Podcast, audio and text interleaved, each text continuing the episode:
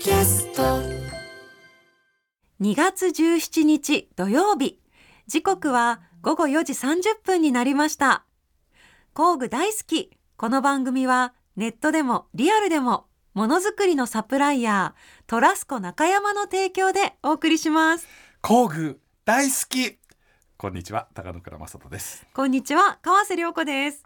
工具大好き上質工具専門店ファクトリーギア代表の高野倉正人さんとともにお届けしてまいります。高野倉さん今週もよろしくお願いいたします、はいよろしくお願いいたしますさあ先週は写真家なのにうん。セルフビルドでうん。もうご自身で家を作っちゃったといううん。坂口克美さんをゲストにお招きしましねた本。当素晴らしいですよね。もすごういです、ねもうね母さんできる？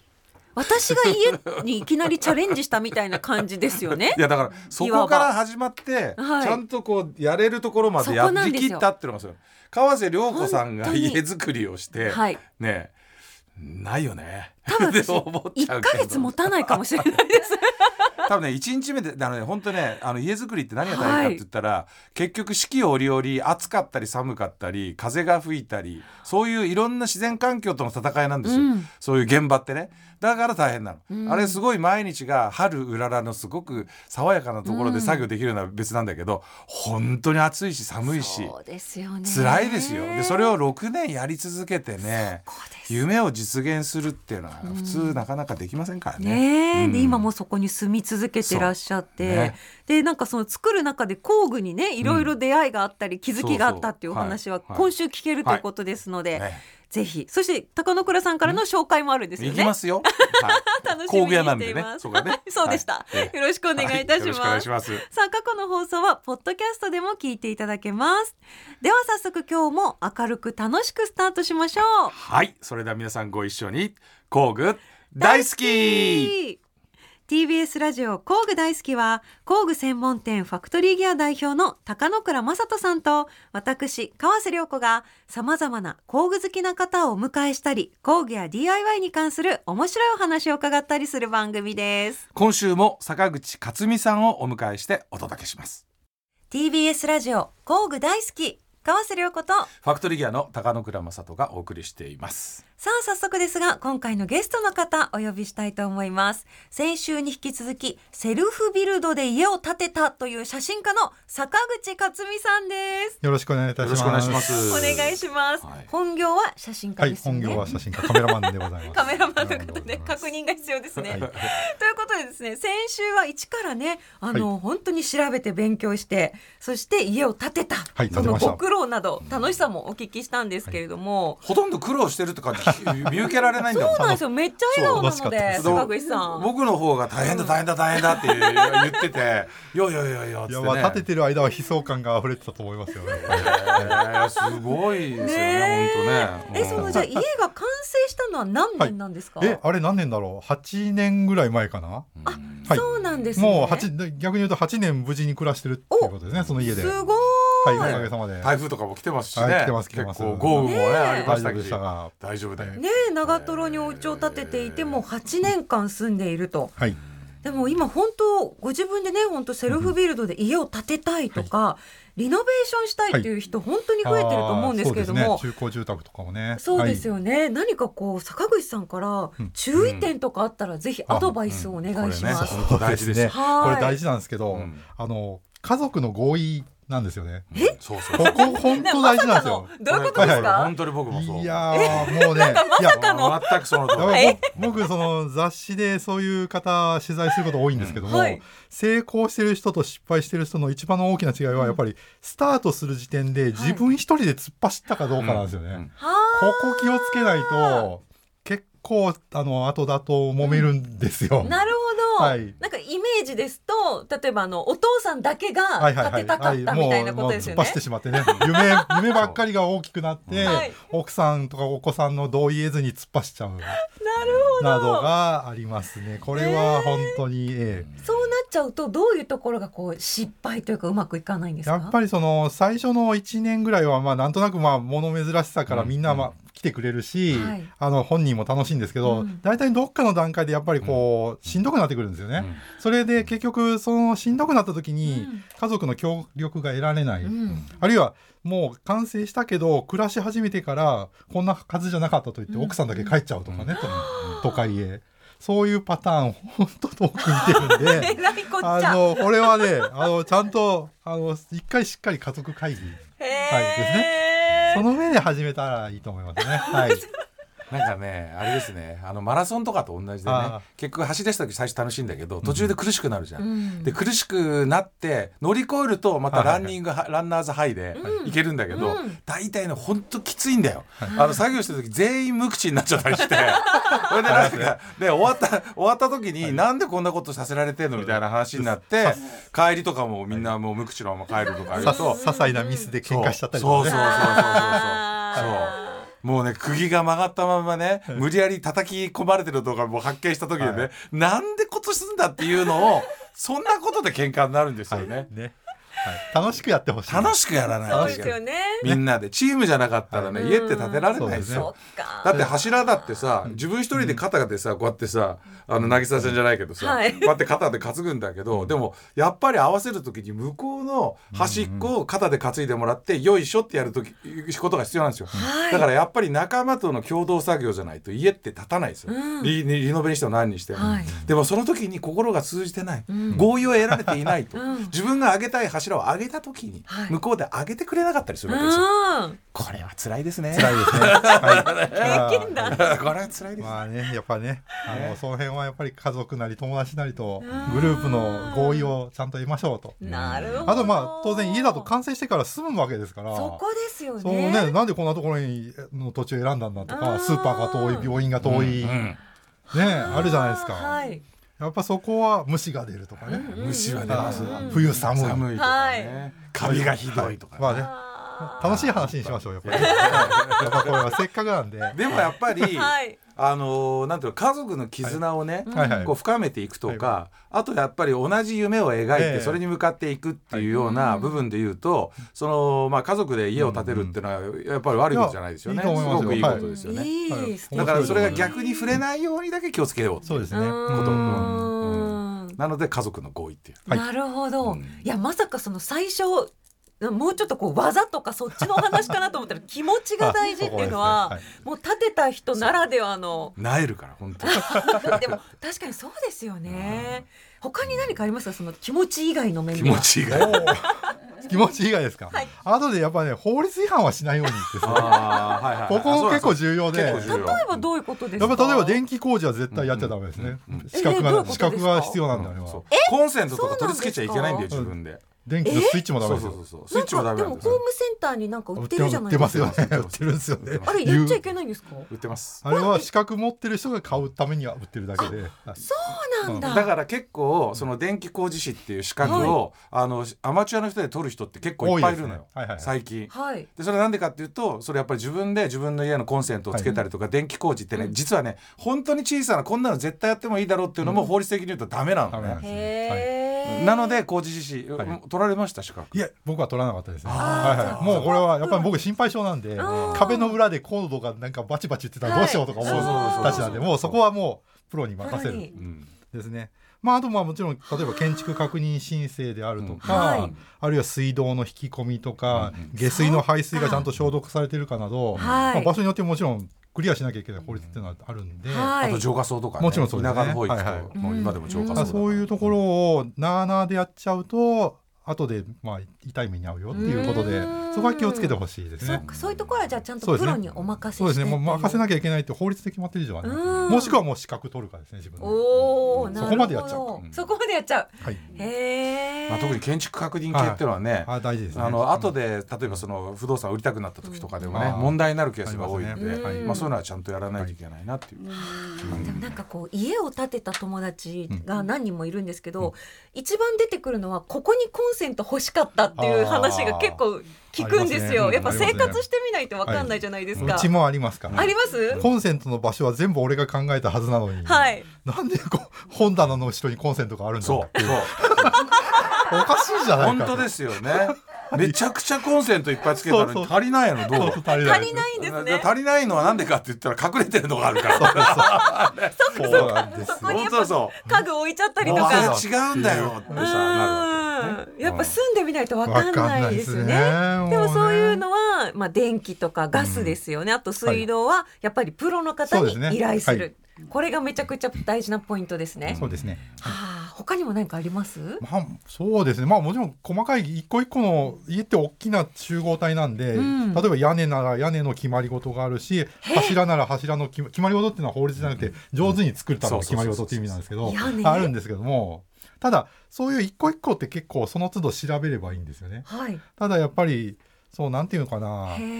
家一軒そうですね建てるとなると、ううんん、一番そうですね気をつけてほしいのは、うん完成像を最初になかなか素人って描けないんですよ。そうですよね。そこも難しいと思います。そこをある程度までこうなん自分のこう頭の中で設計図を作っておきたいですね。まあ、もちろんちゃんとした設計図も最終的には作らなきゃいけないんですけども、はいそこに至るまでの設計図をどこまで作れるかですようね。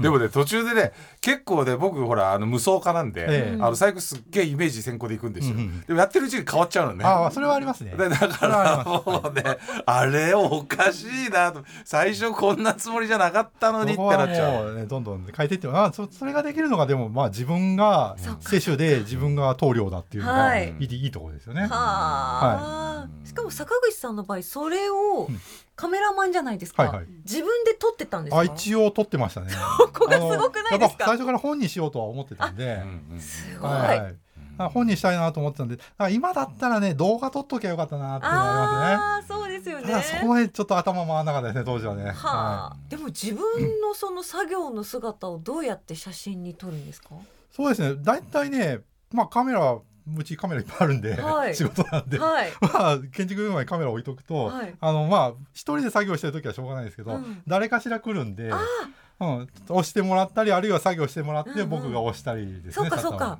セルフタイマーとかじゃあないんですね。セルタイマーも対応しましたよ。あのやっぱりあの本を作る時にこれいるだろうなって時はあ。あのやっぱあるんで。そしたらもうセルフタイマーで10秒で走ってって。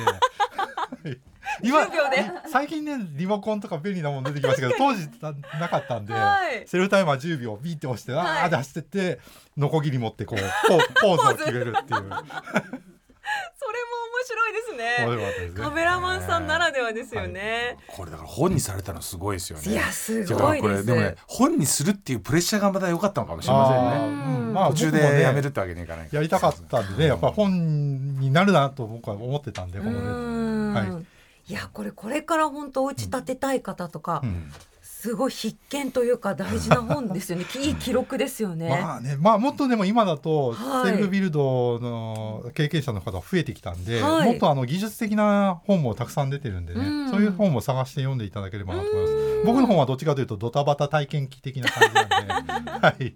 何も知らない状態でチャレンジしたわけですもんね、い。家作りでもに。家をセルフビルドしようっていう人ほぼはい何も知らない状態で始まるから、うん。ほぼみんなドタバタ体験記だと思いますよ。まあ知らない状態で始めた方が楽しいです楽しい絶対けどねやっぱ乗り越えるの好きだから。いやす苦ごいです。境を乗り越えていきなり家はそうですね冒険家ならではですよ。険家ならではですよ。すごいまあでもね小屋ぐらいに一軒建てとけからよかったかなっていうのはありますよねあそうですね。小屋作りに基本的なことありますもんね。そうですね。そういうことなんですね。うん。ちょっとじゃあ小屋で勉強して、そうそうですね。大きい家にしていく。僕の場合はあの友達が僕の家の前に古民家リフォームをやってたんですね。そこはよく手伝いに行ってたんで、はい。まあ最低限のことは分かってたんですけどやっぱりゼロから建てるとやっぱりリフォームとやっぱちょっと違うんで、はい。そういう意味ではやっぱ小屋を一軒建ててから家一軒にスケールアップした方が良かったかなっていうのはちょっとあったかな。それはちょっと成功の秘訣かもしれないですでもね。家だと実は工法も違って在来工法と通売っていうのがあって、うんで通売の家の建て方と在来の家の建て方って小屋でも全然違いあますよね。違いますね。はいうん、何ですか？何ですか？だから道具も違うし実は、はいななのでその要はこうえーそこの違いとかも理解していかないと、うん。これね本当昔俺あの小屋作った時に、え2倍の道具と2倍の設計で材料を揃えて、ええで大工さんのさアドバイザーいると思って、来た大工さんがええ在来の大工さんあ在来ので大工さんで。それでみんなでこういろいろこう考えながらどうしようかなって、在来と2倍ってそんなに違うのみたいなところが材料からして違いますからね。材料からして違う、もうだから建物の建て方の考え方が違いますよね。うんはいはい。うん軸で組むか面で組むか組むかっていう感じなんですけど、はい、偉そうなこと言ってますけど僕カメラマンなんです。け どそうでしたそうでした。カメラマンさんでした。僕はでも本当最初はねログハウスで行きたかったんですよ。うん。それも全然ここ違うし考え方も違いますチェーンソーに憧れがあって、はいはいでチェーンソーでログハウス作ってみたいなと思ったんですけど、はい。でもあのやっぱりねあの柱を立ててみたいっていうのもあったんですね、この軸で。でどっちにしようかなと迷って、まあ、最終的には軸組。み、うん。いわゆる普通の在来工法という立て方にしたんですよね。ねみんなログハウスとかも簡単にできるように思いがちなんだけど立ててればいいみたいな。あれめちゃくちゃあと切って曲がったりうん。反ったりね、すごいあとは日本の風土に合わない木だったりとかいうのがあって、ログハウスって案外結構難易度高いですよね。ああ高いですね、うん。難しいと思いますよ。難しいですよね。うん。そういう意味ではあの角四角に製材してある柱とかを買ってきて建てるのが一番、うん。まあ楽っちゃ言わないですけども、うん。まあ日本のやり方には合ってるんじゃないかなって気がしますね。失敗をこう防げるというはか、うん。坂口さんそんな中でこういろんな工具に出会ったと思うんですけれども、何かこう気に入ってるものとか愛用品があったら ぜひ教えてください。そう。まあもちろんものすごい種類の工具が出てくるんですけど家一軒では。でもやっぱり一番基本になるのはまあインパクトドライバーと丸のこう、この2つですねもう。うんこの2つはもう電板がないことはほぼなかったですからねもう。へえ、はい。家作りでインパクトドライバーってどういう時に使うんですか？まあ今もう釘を使うことってほとんどないので、うんうん。まあ基本的にはもうネジ木ネジビスですね、を打つ。まあプロの大工さんですと逆に今度はエアエア工具うでん。釘を打つ、うんエア釘打ち機っていうのがあるんですけども。そこまで行くと逆にまた、あの素人だと大変なんで、うん。まあ、インパクトドライバーを使ってネジで、まあ、木材あるいは、えー資材を組み立てていくっていう感じですね。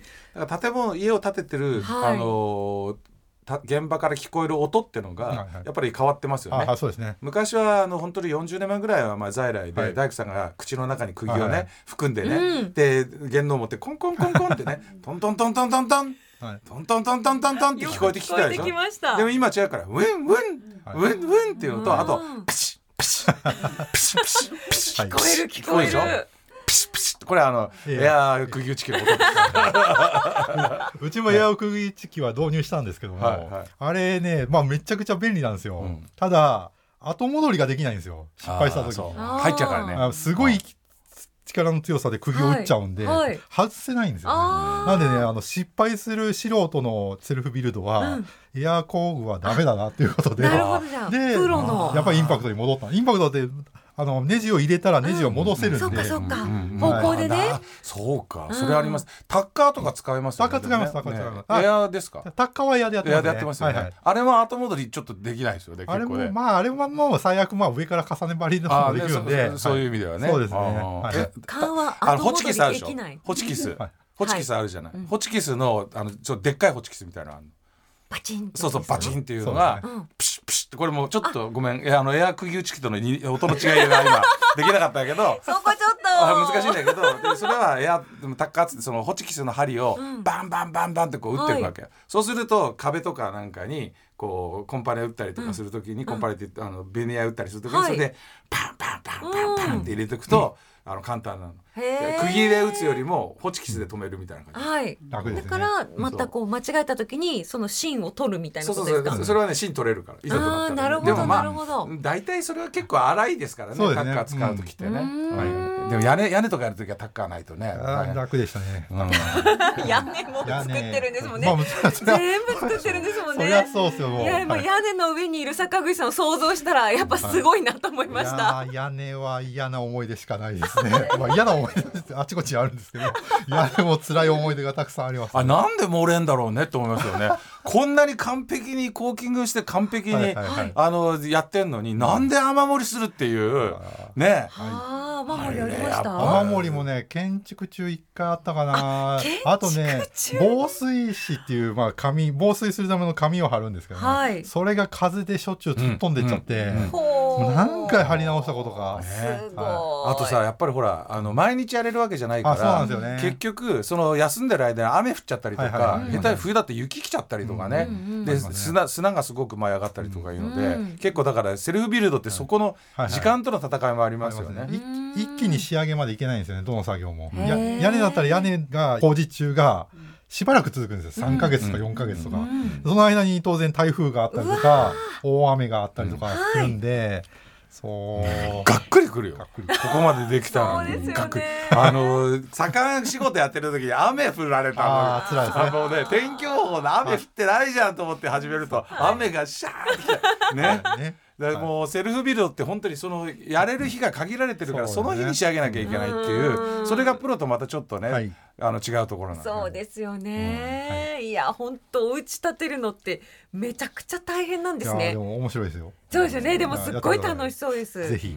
なんか暮らしてからも実際ね、必要な工具が出てくるんですよね。まあそう。まあやっぱり田舎に住んでるんで、はい。どうしてもまあそうですね。いろんな工具あるいは農機具とかが出番ありますよね、ああ、例えばどういったものですか？うちですとそううち薪ストーブがあるんで、はい。まあ、薪ストーブに使う薪作るのにやっぱりどうしてもチェーンソーでまた、うん。あと斧で、まあ、割ったりとか、うんうん。まあ、いろいろ出てきますよね。あ。いいのありますよあいいのありますかおいいのありいいいいのあいいのいい斧いいですね。いい斧いいものいいですね。いい斧斧好き。先ほどチェーンソーにも憧れがあったっていうお 話ありましたチェーンソーももんね。いいですよ。うちチェーンソーうち三台もありますからね。意味もなく。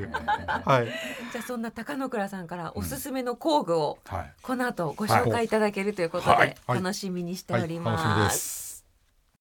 TBS ラジオ工具大好き川瀬良子とファクトリーギアの高野倉正人がお送りしています。さあゲストは引き続き写真家の坂口克美さんです。よろしくお願いいたしよろます。しくお願いします。お願いしまはい。では高野倉さんからはいうん。工具紹介お願いします、まああのー最近のねちょっとトレンドみたいええ。なちょっとお話をさせてもらおうかなと思うんですけど、うんうん。あのー今までええ。結構日本の、まあ、DIY も含めてプロの現場も含めてですけど、まあえーとまあ、なんていうのかなプライベーターの現場も、えープロでこう出来上がったトレンドがすごくあの影響しててね、はいはい。でこれ一つのトレンドとしてあるのは、えー使ってる工具がうん。おしゃれになっておるんですよ。お。おー。でやっぱり例えば電動工具なんかもど、えー日本のブランドのものってあるんですけど、日本のブランドのものってまあそれがおしゃれじゃないっていう話じゃなくて、うん。やっぱり日本の工具っぽいデザインなわけですね。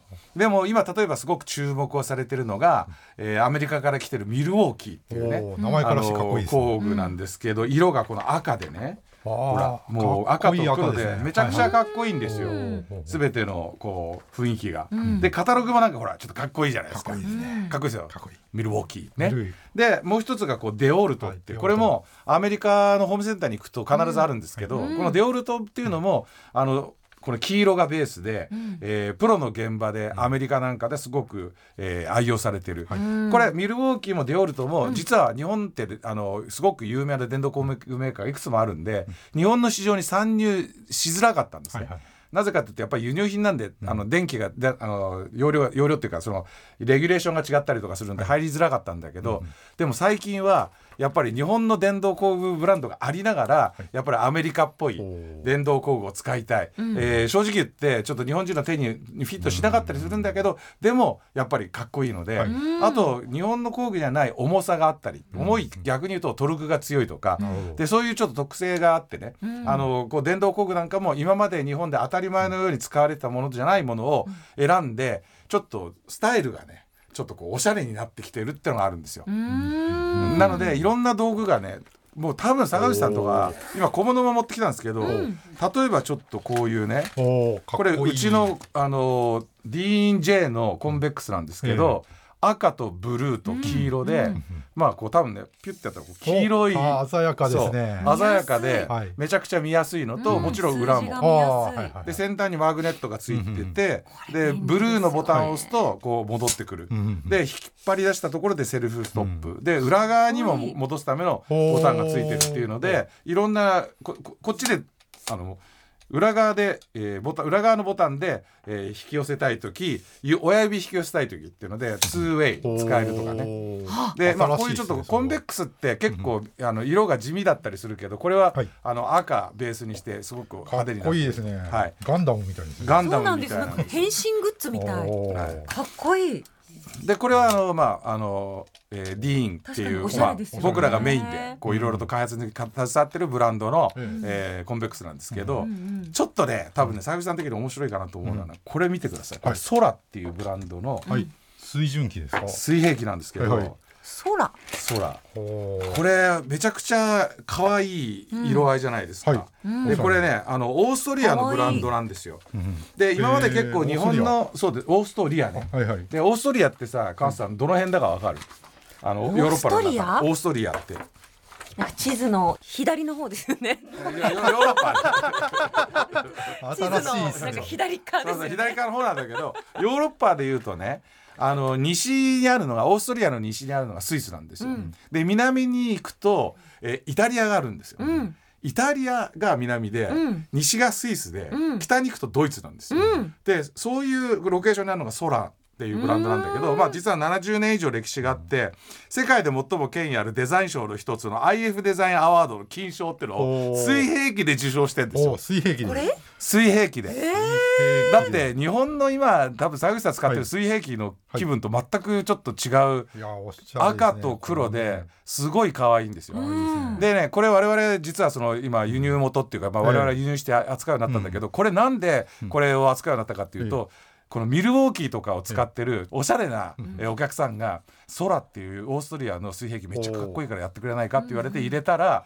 もうかっこよくってでそれねケースに入ってるんでうん。水平器ちょっとパコってコンベックスみたいに引っ張り上げると取れるんですよ。はい。で実はそれあの蓄光になってるので暗いところに行くとその水平器の水準の丸うん。い気泡のところの下が光るとかね。ああていう考えられてますね。いうやつなんですよね。へーでなんとこのこう水平器って、うん。えー水平かどうかを測るのに、はい。うん。えー筒のようなところに液体が入ってて、はい。その真ん中にある気泡を見て、うんどっちに傾いてるかを見るんだけど、これねそうその中にある液体が漏れたりとかするしてダメになるじゃないですか。はい。落としちゃったりして。なんとこれ30年間の保証がついてる。ほう30年保証。ねこうアクリル製ブロックバイアルすごいですねうん。でねこれちょっとねこの四角いコンパクトな消しゴムぐらいのやつ見てもらうとマグネットはついてるんですね、まあ、鉄いいですね。にマグネットをくっつくと分かると思うんですけど当てたい部分のうんこの部分にねはい。溝がついてるじゃないですか。はいはいはいなので角とかそういうところに当ててもうん水平かどうか分かる。うーん。いいですね。あの例えばテーブルのエッジみたいなところにちょっと当ててもそうかそうか。そうそうそうそうここはもしそうですそうですそうくっつくところだったら、はい。大丈夫。ああ面白い。面白いですね。えー赤に白で空。これいいですね。であとねこういう、例えば墨付け用の鉛筆ってあるじゃないですか、これもあの今赤と黒のボールペンみたいなやつなんですけど、まあ、普通に鉛筆のええ。が出てくるんですけど、はいはい。これねなんと、濡れた木ってはい。毛がけないじゃないあですか、そうですよね。はい。濡れた木でもかけるんですよ。新しいですねそそれは。うでさらにその奥まったところに、うんうん。えー書きたい時に、うんあの握り手の指の先の部分が今太くなってるんだけどそれピュッてやったら外すと細くなるんで溝の奥のところ毛がきたい時には先端を外して細くするとこうやって書けますよちょっとだからでもね雨の日とかに毛がかなきゃいけないとか、うん。材木外に出しっぱなしで濡れちゃってる時とかに、はいあのかけないのよ、はいうんだけどこれはかけるほというものなんです。すごい。あとねこれはね今ピカってやつなんですけれども、あのねあの坂口さんも眼鏡かけてるんで、はい。普通大工さんってみんな鉛筆ここ耳にこうつけるんだけど、うんうん僕ら眼鏡かけてる人間ここつけられないんですよ。はい。でポケットの中に鉛筆入れといてい先が折れちゃったりとはいはいはかもうポケットの中にちっちゃい鉛筆入れとくんだけどあれどこ行っちゃったかなってなるじゃないですか。これはポケットの中にこうやって入れてで取れるので。おおなるほどね。そのまままた戻せばね。もうどこでどね。どこにででも入れてこう使えるっていうのでうん。こういうねでもしかもお可愛くない？色のケースおしがあってゃれですね。おしゃれですよね。赤でケースだけオレンジとかそうそうそうそう。赤と黒真緑。はい。すごい。いいな。あそうなんですよ坂口さん似合いますね。あそうですか、うん。だ だからね今まではそのなんか機能とかあと要はこう、えー合成とか耐久性みたいなものだけをあの基準にして選ばれてたのが、うんえー今変わってきててえ一個一個のものの色とかやっぱり作業を楽しくするみたいなうん。でそういうものが出てきててうん。そういうのはやっぱりね日本のメーカーよりもこういう海外のブランドのものがやっぱ進んでるんですよね。でうんこれだってもう多分坂口さんとかかわいいこの毛書きのペンとかもう使った時にちょっと自分が楽しくなれるなって気するじゃないですか。水平切りしてもこれあこれ鉛筆削りになってるそうです。先っちょが、そうなんです。さすがですね。るほどね。先っちょがケースのの先に鉛鉛筆削りがついてるんでこれいいっす毛ね書きしてる時に先がはいはい。丸くなっちゃうんって、でもっと細く毛書かなきゃいけない時はい。があるんですよ。でその時に先っぽで、えーなるほどね。ニコニコ。ああこれは頭いい人いますね。は じゃあその本当に工具の最新情報はこういうふうにカラフルだったりおしゃれになってきてるっていうのは坂口さんどうですいやか知らなかったですね。ううん。ん、いやいいですよね。どついねこういうペンとか、はい。あるいはこうこういう定規的なものですね、うん。測るやつってもうなんかね一回買ったらもうずっともうそれ使っちゃってるんですよね。はい。あのまあそこまで精度を求められないんで僕は日曜大工だから。はい。だからその定規とかも一回買ったらもうずっと同じの使ってるんですけど、うん。やっぱたまにはこう新しいの見るっていうのははい。いいですよね。あこれ一個忘れてた。空のねこれはい。巻き尺なんですけど、ええ。普通の巻き尺に見えるじゃないですか、はいはいこの上に、おおなるほど、ね、なってるのではいはい、っちから。の要は内寸普通は出してるとこは何センチか見るでしょ、はい。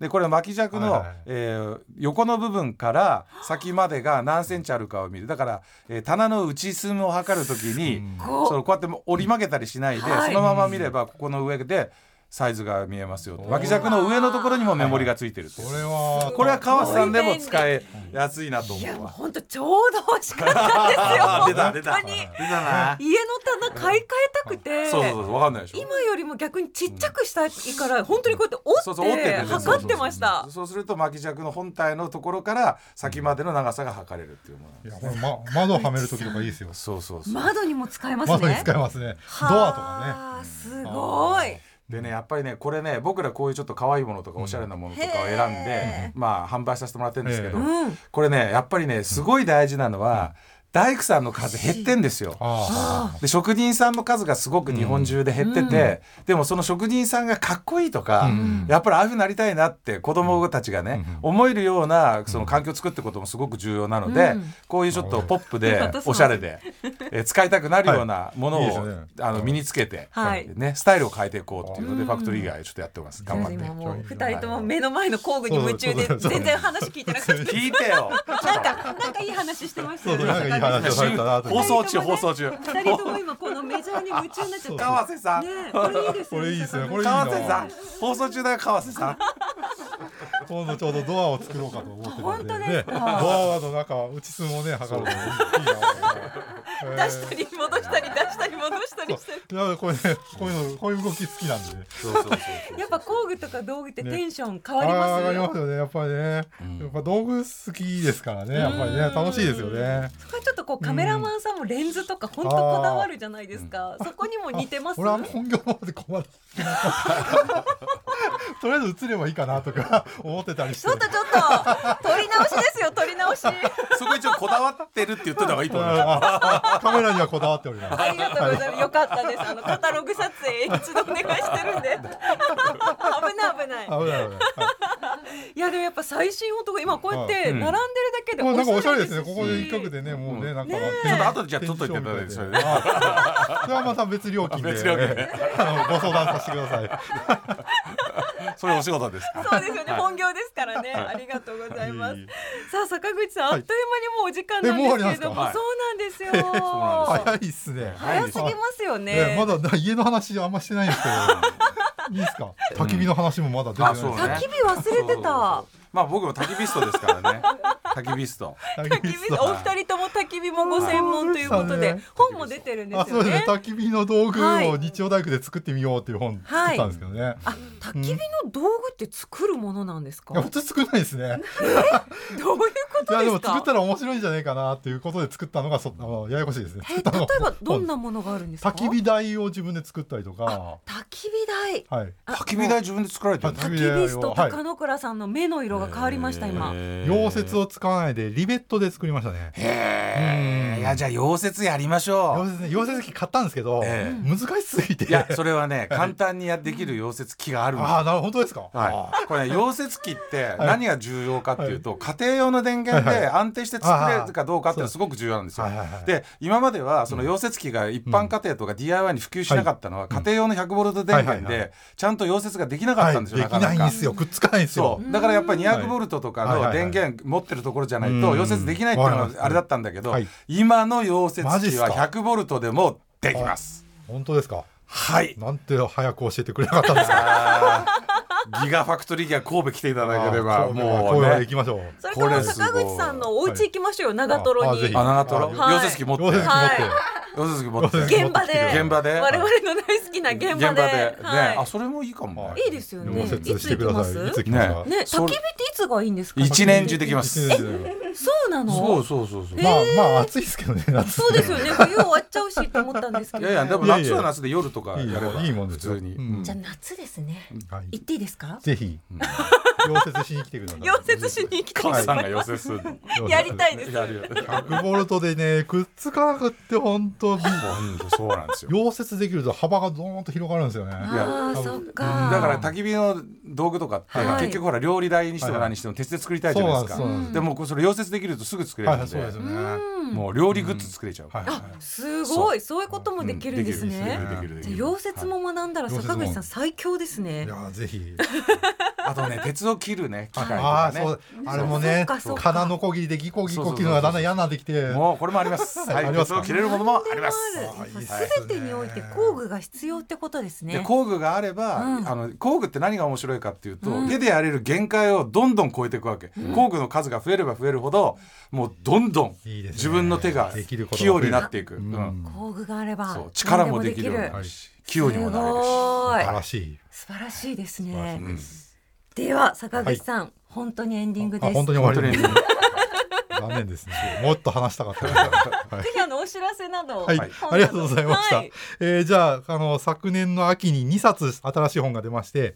えー、と家をセルフビルドした話を書いた、家をセルフでビルドしたいが創始者文庫から、あと,、えー、とアウトドア料理を子ども向けに紹介する「冒険食堂」という本が、山系新書から出ております、はい。ぜひ読んでいただけると嬉しいでえす、ー、冒険食堂。冒険食堂。面白そう、はい。うんキャンプ料理をへねあの子ども向けに紹介したんですけどね。いいですね、キャンプで冒険しようって感じで、はい、なんか夏休みの自由研究とかにも使えそうな。